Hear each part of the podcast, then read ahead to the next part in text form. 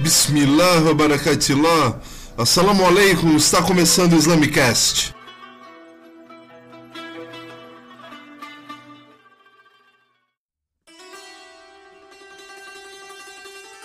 Assalamu alaikum, aqui é o Puncha e hoje eu vou falar sobre as fontes primárias para a compreensão da revelação e da mensagem do Islã. A primeira das fontes, não vai surpreender nem um pouco o ouvinte, é o próprio Alcorão. Ele é entendido como a manifestação da graça divina para o ser humano, uma revelação de sabedoria e de uma beleza sem igual na, na realidade. De forma sintética, o Alcorão é a palavra de Deus por isso que ele precisa ser consultado para o muçulmano ter qualquer ação da sua, da sua vida que envolva a sua fé. A revelação do Alcorão, como nós sabemos, se deu para o profeta Muhammad sallallahu alaihi wasallam e ele não teve nenhum papel quanto à autoria do Alcorão. Ele não é autor do Alcorão, ele é meramente o seu mensageiro, repetindo aquilo que foi ditado pelo nosso Criador. É, você tem um versículo do Alcorão que diz que Muhammad não fala de acordo com seu desejo, ele não, é ele não tem mais do que uma inspiração enviada a ele. O Alcorão foi revelado em árabe durante um período de 23 anos. Ele tem um estilo único, que não há equiparável tanto na poesia ou na prosa, e ele relaciona essas, esses gêneros literários. Né? A inimitabilidade do Alcorão é inclusive sugerida pelo próprio Alcorão que desafia as pessoas a comporem é, algo que seja semelhante a ele. A linguagem dele é sublime e a sua recitação ela mobiliza tanto os muçulmanos e até o não muçulmano que ouve. O Alcorão teria esse poder estético de encantar a pessoa, mas ao mesmo tempo ele também traz uma série de exortações à reflexão e ao raciocínio. Em muitos dos seus versículos são citados dados da natureza, como as estrelas, a lua, o sol, enquanto elementos de observação para a compreensão da realidade e da existência de Allah. Também o Alcorão ele convida as pessoas a refletirem constantemente. É, você vai ter vários trechos que diz que é um livro que se dirige para aqueles que arrazoam, para os que usam a razão, para aqueles que meditam. Então, é um livro de sinais, ele não é um livro de normas e regras tão somente reduziu ao Corão a um livro de regras, a um livro de normas, a um, a um apanhado de, de imposições e injunções, é uma leitura muito longe de toda a potencialidade hermenêutica que o Alcorão proporciona. Não haveria de ser então outra a fonte principal do conhecimento da religião do Islã. Mas eu tô falando do Alcorão e ao mesmo tempo as pessoas podem se perguntar, mas como vocês sabem que forma que se reza, sendo que isso não é descrito no Alcorão? Como vocês sabem determinadas coisas que não estão faladas no Alcorão exatamente? Bom, aí nós vamos para o segundo tópico, para a segunda fonte de conhecimento da religião do Islã, que é o exemplo do profeta Muhammad sallallahu alaihi wasallam, do que ele fez, de como ele agiu e do que ele disse. A esse corpus de informações se dá o nome de Sunnah. Sunnah vem da raiz Sanna, que significa pavimentar o caminho ou fazer um caminho de fácil passagem, de modo que esse caminho seja seguido mais facilmente por aqueles que vêm atrás. Assim, a Suna seria um caminho ou uma estrada no qual as pessoas viajam. De forma adicional, é a aplicação do caminho profético, é a lei que foi trazida e inspirada pela explanação e pelos apontamentos do profeta Muhammad sallallahu alaihi wasallam sobre o livro divino revelado. A Sunna pode ser dita a Sunna de Isa alaihi salam ou Jesus, a Sunna de Musa alaihi salam ou Moisés, assim como a Sunna de Muhammad sallallahu alaihi wasallam. Do ponto de vista islâmico, a Sunna, quando for referida, vai falar sobre tudo aquilo que foi relatado ou narrado sobre o profeta Muhammad sallallahu alaihi wasallam, traçando a autenticidade dessas falas, dessas ações e mesmo dos seus silêncios de aprovação. Para compreendermos a Sunnah do profeta Muhammad sallallahu alaihi wasallam, nós vamos ter então os documentos, a documentação que traz a Sira. Sira seria um gênero literário que se relaciona à biografia do profeta Muhammad sallallahu alaihi wasallam. Sim, é exatamente isso que você ouviu. É um gênero literário à parte. Não é um ou outro livro que existe hoje e as pessoas mexem nele, lidam com ele. Não. A Sira vai ser escrita, uma das primeiras e mais famosas é de Ibn Ishaq, mas também vão ser escritas Siras por pessoas que não são necessariamente muçulmanas, como Deepak Chopra escreve uma Sira com uma narrativa romanceada. A Karen Armstrong escreveu uma Sira sem ser muçulmana, né, mas sendo uma pesquisadora da religião. Você tem também uma Sira escrita por Martin Links, essa Síria é bem interessante, bem da verdade, porque tem uma perspectiva sufi. Sim, isso também é um dado que vai ser relevante para entender a Sira. Quando você se depara com uma Sira, você pode ter um autor sunita, um autor xiita, um autor sufi, um autor não muçulmano. Então é uma pluralidade de documentações a serem consultadas. Obviamente, os muçulmanos preferem as escritas por muçulmanos e aquelas que são tradicionalmente utilizadas. Então, por isso que a de Ibn Ishaq e a de Ibn Hisham são algumas das mais recorrentes de consulta para os muçulmanos. Uh, os livros de Sira, eles também não são escritos, não foram primeiramente escritos assim. O que nós tivemos ainda durante a vida do profeta Muhammad sallallahu alaihi wasallam foram os registros da sua vida. Isso recebe o nome de hadith, ou hadith, ou ahadith no plural. Os Hadith eles narram acontecimentos. Hadith em árabe seria novidade, notícia, né? É, linguisticamente, mas na religião muçulmana, o Hadith ele é um relato, um dito, um feito, um registro do que foi feito, do que o profeta Muhammad sallallahu alaihi wasallam fez ou agiu. É, mas aí você deve dizer, as pessoas com certeza devem ter inventado hadiths e colocado palavras na boca do profeta Muhammad sallallahu alaihi wasallam. E eu tenho que dizer que sim, você tem razão.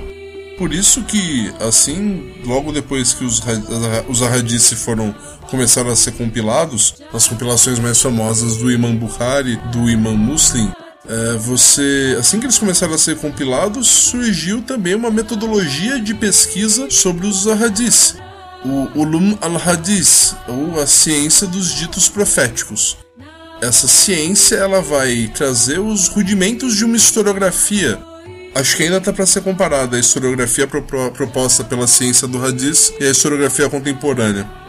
De toda forma, essa é, é feita uma metodologia que vai visar classificar os ahadis. Então teremos ahadices fracos que têm interrupção na sua cadeia de transmissão, ou que tem um narrador desse, desse relato, desse dito que não é confiável, ou que tem um relator único apesar de confiável. Você também vai ter os radices sahih, que são aqueles fortes, aqueles verídicos, que dizem que assim que o muçulmano tem conhecimento do seu conteúdo, ele deve passar a praticá-lo. Você tem radices mutawatir, que são radices extremamente fortes. Você tem, como eu disse, os, os daif, os radices fracos. Você também vai ter os hadiths Qudsi, que são falas de Allah diretamente para o profeta Muhammad, vem como inspiração, vem como uma fala e que são distintos ao Corão. Não é válida a oração recitando o hadith Qudsi, só é válida com o Alcorão. Só uma nota: uh, sunitas consideram os hadiths do profeta Muhammad sallallahu alaihi wasallam e a sira do profeta Xiitas costumam considerar enquanto Sira também a vida dos seus imames. E os ahadices da mesma forma, não se registram somente os ahadices de Muhammad sallallahu alaihi wasallam, mas registram-se também os ahadices dos seus imames. O que, se você estava achando que era muito corpo documental para poder entender a vida do profeta Muhammad sallallahu alaihi wasallam, bom, ele é multiplicado muitas vezes quando nós vamos lidar com o xiismo. Além disso, e para sintetizar um pouco mais a questão, nós vamos também ter a história dos companheiros. Uh, os companheiros do profeta Muhammad sallallahu alaihi wasallam receberam o título de sahabas e inclusive sunitas e chiitas discordam sobre quais eram sahabas, quais não eram, enfim. Uh, mas eles eram os companheiros do profeta Muhammad sallallahu alaihi wasallam e esses são os principais responsáveis pelo registro dos ahadices e pela transmissão dos ahadices. Ou seja, serão os dos principais responsáveis pela transmissão e estabelecimento da Sunna. Assim, é importante também consultar esses, a história desses companheiros, porque nós vamos saber das especificidades da vida em Meca, das especificidades da vida em Medina, das histórias que aconteceram nessas cidades nas viagens que ocorreram, de forma que nós vamos ter informações extras sobre a sira do profeta Muhammad sallallahu alaihi wasallam. Assim, essas são as duas principais fontes para compreender a religião islâmica: o Alcorão e a vida do profeta Muhammad sallallahu alaihi wasallam. Algumas vertentes do Islã sunita, como o salafismo, por exemplo, vão dizer que basta você ter o Alcorão e ter a figura do profeta Muhammad sallallahu alaihi wasallam para que você tenha a sua orientação. Isso está certo e ao mesmo tempo não. em que medida isso está certo? Porque essa afirmação fornece o cerne de toda orientação possível dentro de uma perspectiva islâmica. Por que isso é errado? O sufismo ressalta muito a figura do mestre, da pessoa que guia. No xiismo, nós temos a presença do imame, daquele que traz a orientação mística verdadeira da verdadeira mensagem. No sunismo, nós vamos ter as madahibs, as escolas de pensamento, que vão fortalecer uma reflexão sistemática sobre a religião islâmica e essas bases, estabelecendo metodologias de como tirar as decorrências legais ou as questões de mais questões jurídicas da vida do profeta Muhammad e do Alcorão. Como você já deve ter percebido, a profusão de fontes é imensa para você entender a religião do Islã. E claro que as pessoas vão utilizar diferentes orientações para fazê-lo. Essas orientações que as pessoas utilizam para suas leituras vão ser extremamente importantes, uma vez que elas vão definir aquilo que o buscador do caminho está à procura. Se ele consultar a Sira e os Ahadith para justificar a sua posição, ao invés de utilizar para refletir sobre a realidade, se ele utilizar as citações do Alcorão e dos Ahadith para justificar o seu domínio sobre outras pessoas, Bem, eu arrisco dizer que ele está se afastando da mensagem do Islã, que não é uma orientação somente para esse mundo, mas também é uma orientação para o próximo. Que não é uma proposta de você ter o domínio sobre a realidade, mas sim você se integrar nela da forma como um muçulmano deve fazer, praticando a paz e a submissão à vontade de Allah. As diferentes interpretações possíveis do Alcorão e da Sunna são então esforços de pessoas que procuram refletir sobre a realidade e mudar a sua forma de participar dela. E eu sugiro então que, para vocês e para mim mesmo, que procurem o conhecimento para que possam aprimorar a sua forma de perceber a realidade, tanto a de si quanto a do outro as duas fontes que eu relatei como fundamentais para a religião do Islã e que eu espero ter explanado, dado alguma introdução, é, são as mesmas ontem, hoje e sempre. É, quando elas mudarem, não será do Islã que nós estaremos falando. De toda forma, é preciso ter sempre em mente. Elas permitem múltiplas leituras, múltiplas interpretações. Algumas pessoas rejeitam os Ahadis, rejeitam a Sira, centram-se no Corão.